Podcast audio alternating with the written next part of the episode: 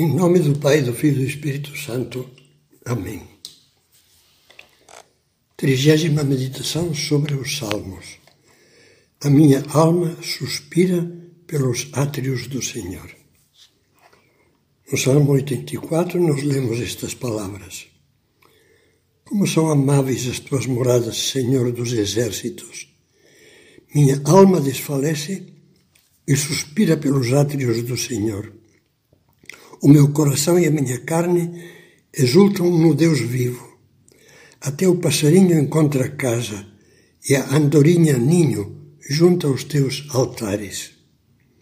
E o Salmo 122. Fiquei alegre quando me disseram: Vamos à casa do Senhor. O salmista peregrino que se aproxima de Jerusalém, ardendo no desejo de chegar ao templo, à casa do Senhor, onde tão próxima a presença do Deus de Israel, se alegra profundamente e inveja santamente a andorinha que deixa confiante o seu ninho junto do altar. A nossa alma cristã é sempre peregrina, rumo ao altar onde Deus se faz presente acessível, próximo. Qual é esse altar? Sem dúvida, a máxima proximidade de Deus é a Eucaristia. No altar da Santa Missa, Jesus, Deus e homem verdadeiro, se faz presente. Vem a nós na Santa Comunhão e depois fica no sacrário à espera da nossa companhia. E quanto nos espera! E da nossa oração. Mas eu não queria meditar agora nessa proximidade inefável, maravilhosa do Senhor na Eucaristia. Queria meditar em outra presença. Já nos primeiros séculos, os santos padres falavam de outro altar, o altar do coração Altare Dei est cor nostrum, dizia, por exemplo, São Gregório Magno. Um altar de Deus é o nosso coração. E dizia-o com a alegria de quem conhece a verdade de que falava São Paulo. Não sabeis que vós, vós sois um templo de Deus e que o Espírito de Deus habita em vós? O templo de Deus é santo. Esse templo sois vós. É isso que descobriu Santo Agostinho após anos de procura. Tarde te amei, ó oh beleza tão antiga e tão nova, tarde te amei. Eis que estavas dentro de mim e eu fora. Tu estavas comigo e eu não estava contigo. Lembro bem de como me ficou gravado o que ouvi da boca de São José Maria em 1954 em Roma meus filhos. Eu a Deus o busco em mim, no meu coração. E vocês devem procurá-lo também no centro da sua alma em graça. Essa peregrinação até o altar do nosso coração, para ter lá um encontro íntimo com Deus, pode ser feita, deveria ser feita em qualquer momento da nossa vida. Em casa, na rua, no trabalho, nos meios de transporte, na alegria, na dor. Sempre podemos procurar Deus e encontrá-lo no íntimo do coração. Você já se acostumou a falar com Deus no seu coração, a compartilhar com Ele as menores coisas da sua vida? Assim deveríamos viver. E então compreenderíamos porque São Paulo animava Desta forma, os Tessalonicenses, ficai sempre alegres, orai sem cessar. Com isso, ele lembrava o ensinamento de Cristo, que dizia: é preciso orar sempre sem jamais esmorecer. Isso é possível? Sim, aprendendo a viver a prática da presença de Deus.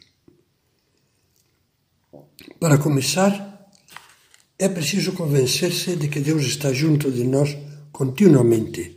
Estou lendo um pensamento do livro Caminho.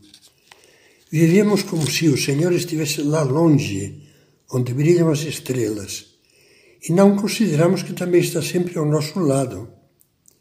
E está como um pai amoroso, quer mais a cada um de nós do que todas as mães do mundo podem querer a seus filhos, ajudando-nos, inspirando-nos, abençoando e perdoando.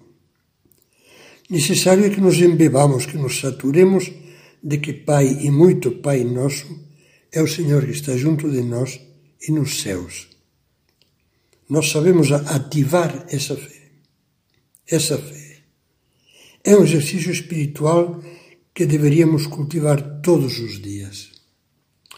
Começar o dia com um ato espontâneo de fé e de amor a Deus Senhor, creio que estás aqui, que estás comigo, que hoje vou poder viver junto de ti o meu dia, que faremos as coisas juntos. Oferecer com carinho tudo o que naquele dia vamos fazer, pedir-lhe que nos abençoe e nos acompanhe em cada passo. Depois, desfrutar dessa sua companhia, dirigindo-nos a Ele muitas vezes com o coração. O Salmo 145 nos anima. O Senhor está perto de todos os que o invocam, os que o invocam de coração sincero. Satisfaz o desejo dos que o temem, escuta o seu clamor e os salva. O Senhor protege todos os que amam. Daqueles que o invocam, diz o Salmo. Invocar é e vamos ver agora vários aspectos desse invocar. Invocar é agradecer. Obrigado, meu Deus, por ter ouvido o despertador. Eu que tenho sono pesado e sempre me atraso. Obrigado, meu Deus, acabo de beijar meu filho pequeno e não sei como te agradecer esse dom. Obrigado pelo carinho com que a mãe ou a esposa ou o marido madrugador preparou o café. Invocar é oferecer. Eu te ofereço, Senhor, essa dor nas costas como penitência pelos meus pecados. Ofereço-te esse trabalho que estou começando e te peço ajuda para terminá-lo com perfeição. Ofereço essa oração para que meu, meu ex-colega encontre um emprego. Ofereço o choro do meu bebê para que me ajude a ser uma mãe mais paciente. Invocar é também pedir. Peço-te por cada um dos meus filhos, guarda-os no dia de hoje. Peço-te que me ajudes a socorrer essa mendiga. Peço-te que me faças vencer a tentação de ficar perdendo o tempo com o celular quando não deveria. Peço-te que me ajudes a dar alegria à minha sogra que anda muito deprimida. Invocar é desagravar. Jesus aceita esse terço que vou rezar como reparação pelos que não amam nem veneram a tua Mãe Santíssima. Senhor, Senhor, ajuda-me a fazer hoje uma mortificação mais exigente da gula para reparar pelos pecados que se cometem pelo abuso do sexo e do álcool e pelo uso das drogas. Você vê como, com boa vontade e sempre com a ajuda da graça de Deus, é possível viver a vida toda em diálogo com Deus e assim com toda naturalidade, como diz o Salmo 27, morar na casa do Senhor todos os dias da minha vida e poder gozar da suavidade do Senhor.